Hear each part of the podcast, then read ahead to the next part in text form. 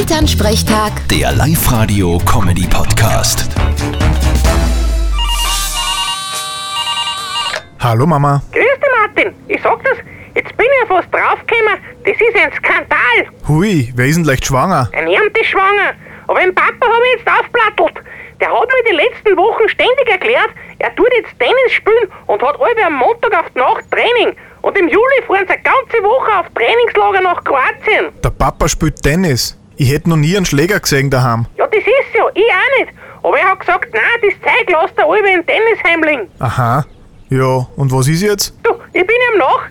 Er ist ja wirklich am Tennisplatz gefahren. Aber glaubst du, der hat gespielt? Der ist nur in der Kantine gesessen. Der hat gar keinen Schläger.